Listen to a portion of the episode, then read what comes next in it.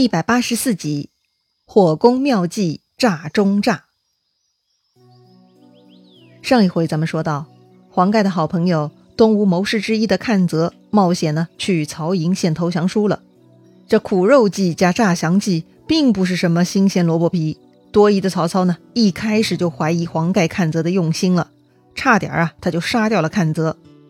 好在阚泽胆识过人，临危不惧，他经受住了曹操的考验。最终呢，反而曹操被阚泽的激将法给套住了，相信了阚泽和黄盖的投降。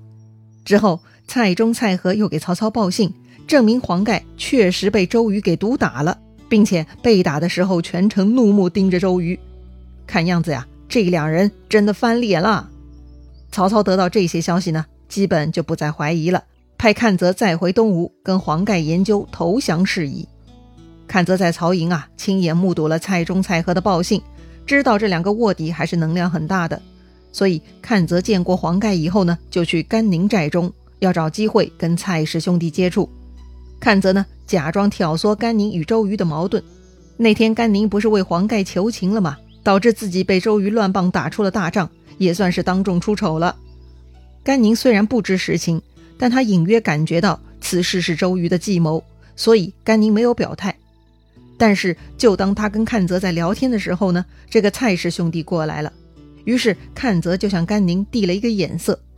甘宁很聪明，他瞬间呢就明白了阚泽的意思，他就大声说了：“周公瑾自以为是，全然不以我等为念。如今我被他羞辱，还如何再见江东诸人？”甘宁说完呢，是咬牙切齿，他拍着桌子大叫啊！接着呢。蔡氏兄弟啊，就看到阚泽在甘宁耳边低声说话，而甘宁呢就不再说话了，只是长叹了好几声。哎呀，这两位也是影帝级的表演呐！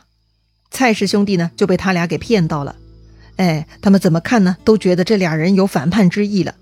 于是蔡和呢就过来问甘宁和阚泽：“将军为什么烦恼？先生又有什么不高兴的呀？”阚泽知道蔡和上当了。故意说呀，我等心中之苦，跟你说了也没用啊。蔡和呢却不以为然，反而一副小机灵的模样，问道：“莫非你们想背叛东吴，投降曹氏？”阚泽一听是脸色大变呐，一副被看穿的窘迫模样。另外呢，甘宁也拔剑而起，说道：“哎呀，被看穿了，不得不杀人灭口啊！”说完呢，甘宁挥剑就砍，蔡中、蔡和是慌忙阻拦呐，说道：“二位别担心，我跟你们说实话吧。”甘宁呢就催促他们快说，蔡氏兄弟啊就全交代了，说自己呢就是曹操派来东吴诈降的。如果甘宁和阚泽有归顺朝廷之心，蔡氏兄弟可以帮忙引荐，并且呢，他们还说黄盖挨打之事已经报告曹操了。说到这儿呢，阚泽呢就率先换了一副态度。阚泽说呀，自己已经为黄盖向曹丞相献书了，今天来找辛霸就是来约他一起投降的呀。啊，辛霸嘛，就是甘宁的表字啊。阚泽的意思就是他跟黄盖已经投降，甘宁呢也被周瑜羞辱过了，所以呢再来拉上甘宁一起投降。啊，既然大家都这么说了，那甘宁呢也必须得表态了。他说呀。大丈夫既然遇到明主，自当倾心相投。哎，于是啊，这四个人呢就开开心心一起喝酒，商量具体的投降事宜了。哼，这么说来，还是江东战队的演技更胜一筹啊，骗过了蔡氏兄弟。估计啊，这蔡氏兄弟在江东太心慌，内心呢太过渴求安全感，一心想招募同伙，江湖经验还是太浅了。当下呢，这个蔡氏兄弟就给曹操写密信。说甘宁也加入到自己这一边，一起当内应。阚泽呢，也给曹操写密信，说呀，黄盖过两天找机会就来，到时候会在船头插青色牙旗作为标记。话说曹操，他接连收到两封信，本该是很高兴的。这甘宁被周瑜侮辱，愿意当内应；黄盖被周瑜毒打，令阚泽来纳降。这两件事呢，虽然都合情合理，但实在太过顺利。曹操啊，反而觉得有些不踏实了。于是曹操呢，召集众谋士一起商议，想找人呢去东吴寨中探听虚实。这个时候呢，蒋干又站出来了。哎，上一回他出差东吴，没能把周瑜劝降，却带回来一则假消息，害死了蔡瑁、张允，导致曹军巨大损失。这回他居然还敢出来说话？哼，当然敢了。蒋干并不知道上回自己带回来的是假消息呀，那些呢都是他亲眼所见、亲耳所闻呢。再说曹操误杀蔡瑁、张允，知道自己上当，却没有说穿，大家都不知道曹操中计了呀。蒋干自然也不知道了，所以呢，蒋干这回还是很积极。他对曹操说呀：“上回他去东吴没能劝降周瑜，自己感到很惭愧，所以呢，这回愿意再去东吴，务必探听明白东吴的情况，再向丞相回报。”要说呀，曹操呢也算是个英明的领导人。上回中计误杀蔡瑁等人呢，曹操并不责怪蒋干。而是怪周瑜太奸诈，怪自己一时大意而上当，所以蒋干这回申请出差呢，曹操又是很高兴。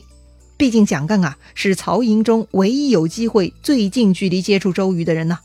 曹操呢就让蒋干赶紧动身。于是蒋干又一次坐小船到了江东大寨。当时呢，周瑜正在思考下一步的行动。下面来报，说是蒋干又来了。周瑜很高兴啊，哈哈哈。关系自己能否成功的关键人物到了。哦，什么时候蒋干变成关键人物了呢？哎，这个蒋干的特点就是聪明，聪明反被聪明误啊！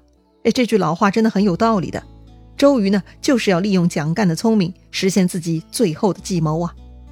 那具体怎么做呢？哎，当时周瑜听说蒋干来了，他就嘱咐鲁肃啊，去请庞士元来。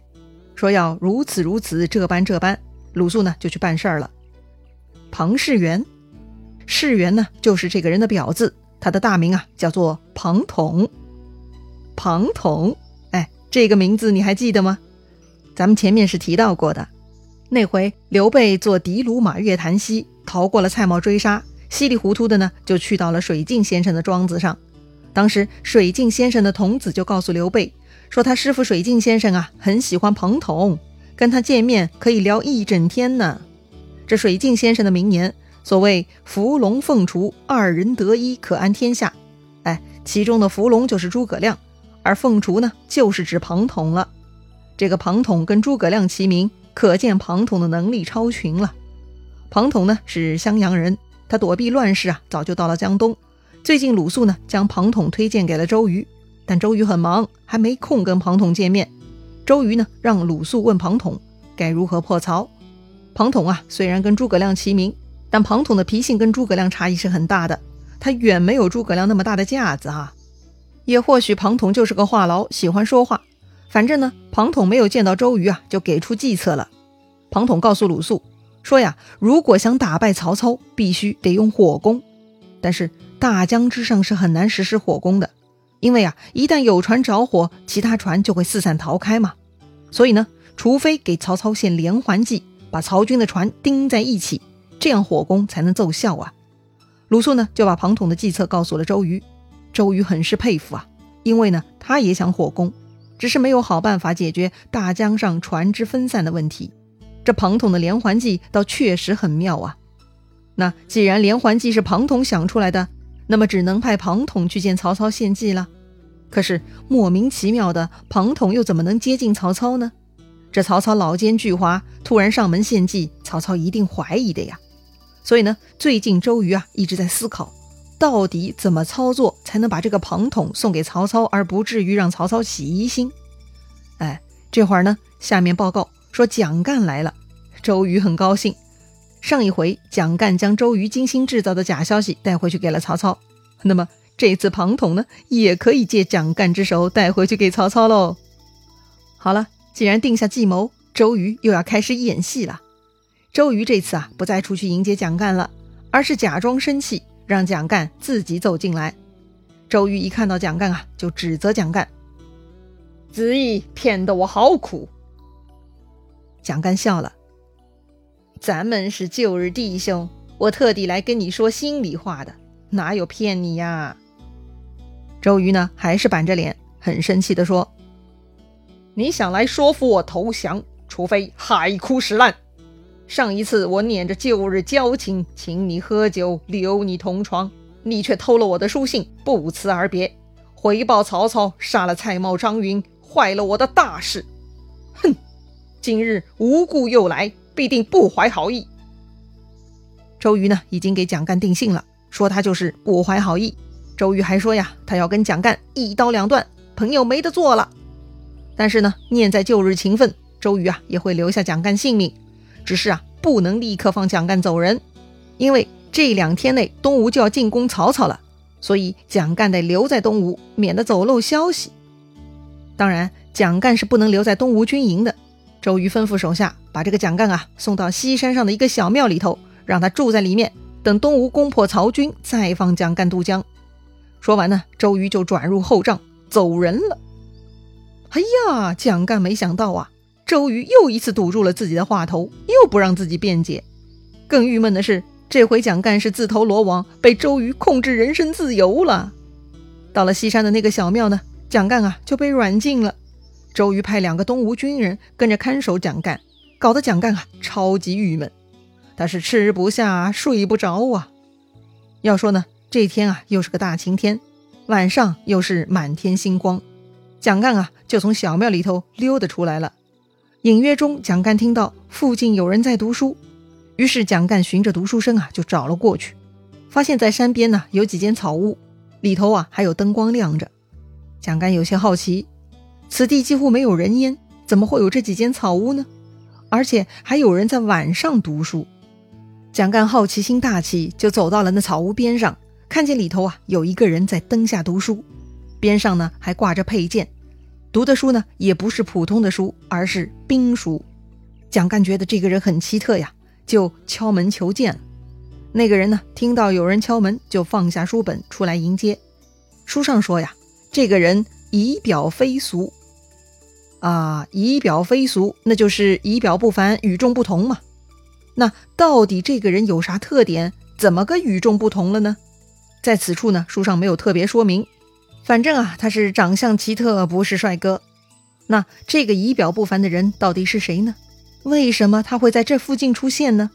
是不是周瑜刻意的安排呢？蒋干这回又要被周瑜怎么玩呢？哼，咱们下回再聊。